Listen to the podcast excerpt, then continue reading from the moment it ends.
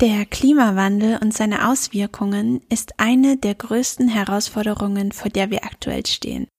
Könnten Moore die überraschenden Retter in dieser Klimanot sein?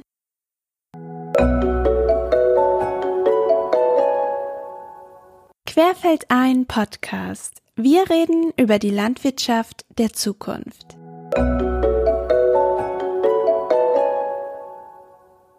Axel, herzlich willkommen. Ich freue mich sehr, dass du heute da bist. Würdest du einfach kurz damit beginnen, dich selbst vorzustellen? Ja, Lydia, ich freue mich auch. Mein Name ist Axel Behrendt. Ich bin hier am ZALF in der Forschungsstation Paulinen-Aue der Leiter. Und äh, wir beschäftigen uns hier mit Grünland und Mooren. Wir sind hier mitten im größten Niedermoorgebiet Deutschlands, im Havelländischen Luch mit über 40.000 Hektar und äh, forschen schon seit 30 Jahren hier zu Mooren. Kannst du noch mal kurz für mich und aber auch für die Zuhörerinnen und Zuhörer erklären, was eigentlich genau ein Moor ist? Ich finde es nämlich selber gar nicht so leicht zu erklären. Ja, Moore sind äh, Feuchtgebiete in einer Landschaft, die entstanden sind, weil sich organische Substanz konserviert hat unter Wassereinfluss oder Wasserabschluss konnte die organische Substanz der Pflanzen dann nicht mineralisieren, also zergehen und wurde so konserviert. Und da haben sich in den Gebieten Torfdecken etabliert, die mitunter mehrere Meter mächtig sind. Hier in unserem Gebiet sind es Niedermoore, also Moore, die unter Grundwassereinfluss entstanden sind und im nordostdeutschen Raum oder im nordwestdeutschen Raum und im Harz zum Beispiel in den Gebirgen haben wir es häufig mit Regenmooren zu tun, mit Hochmooren, die andere Entstehungsbedingungen hatten als die Niedermoore. Kannst du uns noch mal kurz erklären, warum es überhaupt wichtig ist, sich mit Mooren zu beschäftigen? Ja, das hängt damit zusammen, dass wir diese großen Mengen haben an konservierter organischer Substanz, also an Kohlenstoff, die im wachsenden Moor festgelegt sind, also konserviert sind. Und äh, wenn das Moor jetzt bewirtschaftet wird, egal welche Bewirtschaftung das ist, Landwirtschaft oder auch Torfabbau oder ähnliche Dinge oder Forstwirtschaft, dann werden Moore eben entwässert, dass dort diese Pflanzen wachsen können, die man da haben will und fruchtbare Wiesen und Weiden entstehen beispielsweise oder Wälder, die dann bewirtschaftet werden können. Und, und dann, ja. Ich wollte dich nicht unterbrechen. ja, ja, und mit dieser Entwässerung geht natürlich dann der Abbau der organischen Substanz einher und äh, da kommt es dann zu großen Mengen Kohlendioxid, die dort entweichen aus diesen Regionen und deswegen müssen wir uns damit beschäftigen und dagegen steuern. Wenn man jetzt das Moor nicht gerade für Landwirtschaft oder den Abbau von verschiedensten Sachen nutzt, was ist denn deren Aufgabe in der Landschaft?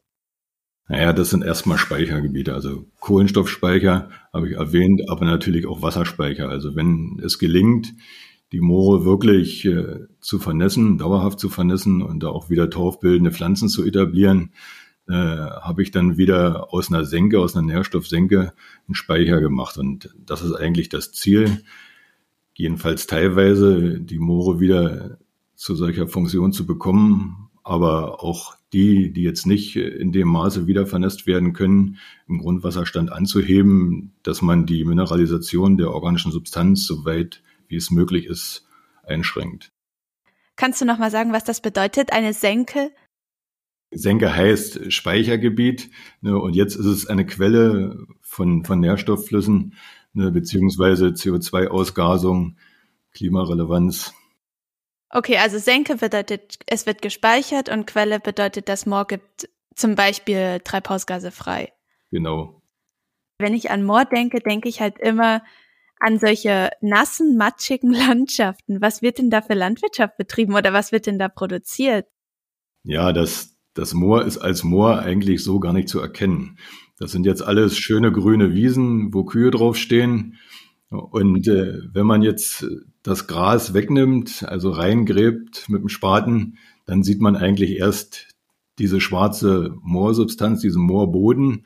Äh, Definition ist folgende. Also ich muss mindestens 30 Zentimeter Schicht haben und eine organische Substanz in dieser Schicht von 30 Prozent, mindestens 30 Prozent organische Substanz, dann ist es Moor. Okay. Nach bodenkundlicher Definition. Ja. Okay. Ja. Ist diese organische Substanz das, was man immer als Humus bezeichnet? Naja, im Grunde genommen ist es ähnlich wie, wie Humus im, im Mineralboden, bloß dass ich dort äh, nur zwei, drei Prozent organische Substanz habe und in dem Moorboden ist eben über 30 Prozent organische Substanz drin. Also da, sieht man die Pflanzen im Grunde genommen noch wenn man das ein bisschen tiefer gräbt, wo ich noch mehr Grundwassereinfluss habe, sind noch Pflanzenreste zu erkennen. Okay. Also wird es dafür genutzt, dass zum Beispiel Kühe da stehen, dass die da grasen können. Gibt es noch andere Sachen, wofür es genutzt wird oder was dort produziert wird? Eigentlich nicht. Also in vergangenen Jahren, also ich rede jetzt von vor 30 Jahren, mhm. äh, da war es dann auch noch üblich, äh, dass man Ackerbau auf Moorboden betrieben hat. Das ist aber schon seit Jahrzehnten verboten in Brandenburg, okay. mit den anderen Bundesländern auch. Na, also jetzt äh, werden Moorböden eigentlich, wenn sie in landwirtschaftlicher Nutzung sind, ausschließlich als Wiesen und Weiden genutzt, also mit Grasland. Und welche Folgen hat denn die Nutzung von den Mooren? Also wenn dann die Kühe draufstehen, das, das geht ja nicht so am Moor vorbei sozusagen. Ja, da, da kommt es eben immer darauf an, wie die Grundwasserstände im Moor gehalten werden können. Und äh, da forschen wir schon viele Jahre oder Jahrzehnte dran, da einen optimalen Grundwasserstand, der hoch genug ist, um die Mineralisation noch zurückzuhalten, soweit wie es geht. Aber das ist nicht immer ganz einfach und auch häufig von der Witterung abhängig, dass sich jetzt die angestrebten hohen Grundwasserstände übers Jahr dann halten kann. Wenn ich die nicht halten kann, dann geht's eben mit der Mineralisation noch schneller voran, als wenn ich die hohen Grundwasserstände habe. Jetzt haben wir schon öfter mal Treibhausgase CO2 angesprochen. Wie, also welche Rolle spielen denn Moore beim Klimaschutz? Oder vielleicht kannst du auch kurz erklären, was eigentlich die aktuelle Situation dazu in Deutschland ist? Ja, wir kennen ja alle die Klimaziele der Bundesregierung und äh, da spielt die Landwirtschaft äh, auch keine geringe Rolle. Also etwa sechs Prozent der CO2 oder der klimarelevanten Gase, die, die jetzt ausgestoßen werden, kommen aus der Landwirtschaft. Und äh, Daher, weil die Moorböden einen erheblichen Anteil haben, ist natürlich auch die CO2-Emission aus den Moorböden von Relevanz. Und äh, wenn es uns gelingt, dort viele Moore wieder zu vernässen, ne, haben wir natürlich auch gewaltig was gegen die CO2-Emission getan. Wir haben ja jetzt schon darüber gesprochen. Wiedervernässung ist ganz, ganz wichtig für die Moore. Kannst du kurz erklären, wie genau das funktioniert? Ich habe nämlich gelesen auf der Seite vom PIC Potsdam, dass bis 2100 unser Planet zu einer Netto-Kohlenstoffsenke, also einem Speicher, richtig? Ja. Werden kann. Ähm, das ist aber nur möglich, wenn sowohl intakte Moore geschützt werden, als auch 60 Prozent der heutig trockengelegten Moore in den kommenden Jahrzehnten wieder vernässt werden. Das ist ja super viel. Ähm, kannst du noch mal erklären, wie genau diese Wiedervernässung funktioniert? Da wird ja nicht einfach mit dem Gartenschlauch Wasser drauf gespritzt. Nein. ja, das, das geht also in, in unseren Regionen nur über die Wasserstände oder die, über die Regulierung der Wasserstände in den Kanälen und Gräben.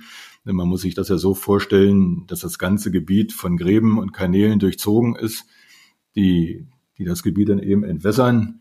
Also allein hier im, im Havelländischen Luch war es so, dass bei der ersten Entwässerung 1717 bis 24 äh, der Havelländische Hauptkanal auf 51 Kilometer ausgegraben wurde von Hand und äh, im ganzen Gebiet, also in den 40.000 Hektar Havelländisches Luch, über 500 Kilometer Gräben ausgegraben wurden. Also man muss sich das so vorstellen wie ein Netz voller aus lauter Gräben und Kanälen. Und da sind überall Regulierungseinrichtungen drin, Staue drin, die man dann bedienen kann, um Wasser zurückzuhalten auch. Also es ist nicht nur ein Entwässerungssystem, sondern auch ein Bewässerungssystem. Wir haben jetzt schon über die Folgen von der Trockenlegung von Mooren gesprochen und auch, das sind ja auch am Ende die Gründe, warum sie wieder vernässt werden. Vor allem haben wir gesagt, Treibhausgasemissionen sind Folgen von Trockenlegung, also dass diese Treibhausgase ähm, nicht weiterhin gespeichert, sondern freigesetzt werden. Was sind denn noch weitere Folgen? Ja, ich meine, im Grunde genommen kommt es äh, zu einer Artenumwandlung. Also ich habe jetzt, wenn ich nasses Moor habe, ein wachsendes Moor, muss man sich vorstellen, da wachsen dann eben Schilf- und Sengenarten, wie ich das schon angesprochen hatte. Und wenn ich das jetzt in Bewirtschaftung nehme, da jetzt einen Wald etabliere oder eben eine Wiese mit angesäten Arten, dann habe ich eine ganz Art, andere Artenzusammensetzung bedeutet aber nicht immer, dass das artenärmer ist. Ja, sind dann bloß eben halt andere Arten, die da vorkommen. Das wäre eine Folge äh, eines Wandels. Ja, CO2-Emission ist eben der Hauptaspekt und der Hauptgrund, dass man dagegen steuern muss, um die Sache dann zu begrenzen. Dann ähm, stellt sich ja die Frage, was wir denn dann tun können, um die Moore zu schützen. Ja, also so viel Wasser wie möglich zurückhalten, nicht ungenutzt abfließen lassen. Also jeder Zentimeter Erhöhung des Grundwasserstandes äh, bringt einen positiven Effekt. In Bezug auf all das, worüber wir jetzt gesprochen haben, welche Rolle spielt denn der wie sagt man immer, Max, Muttermann, Max Mustermann oder Otto Normalbürger. Also sozusagen die Bürger oder die Leute von uns, die keine Wissenschaftler sind. Ähm, was können wir tun, um Moore zu schützen? Wasser sparen. Damit so viel Wasser wie möglich für die Moore sozusagen zur Verfügung genau. bleibt. Ja. Okay. Ja, das ist ja sowieso wichtig. Ja. Super, ich bedanke mich ganz herzlich bei dir für dieses sehr spannende Gespräch. Ja, ich bedanke mich auch.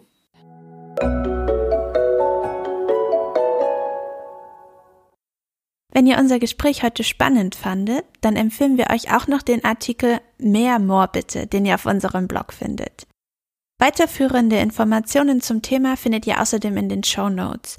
Und alle Podcast-Episoden findet ihr wie immer auf unserem Blog www.quer-feld-ein.blog, auf Spotify, Apple Podcasts, Google Podcasts, YouTube und auch auf wissenschaftspodcasts.de. Auf unserem Blog findet ihr darüber hinaus auch noch weitere spannende Artikel rund um die Landwirtschaft der Zukunft. Also schaut gerne mal vorbei, wir freuen uns darüber. Und worüber wir uns natürlich auch immer freuen, ist, wenn ihr uns auf Instagram, Twitter oder Facebook folgt, unsere Beiträge liked, teilt und kommentiert. Oder wenn euch der Podcast gefällt, uns auch gerne eine Bewertung auf Spotify und Co gebt.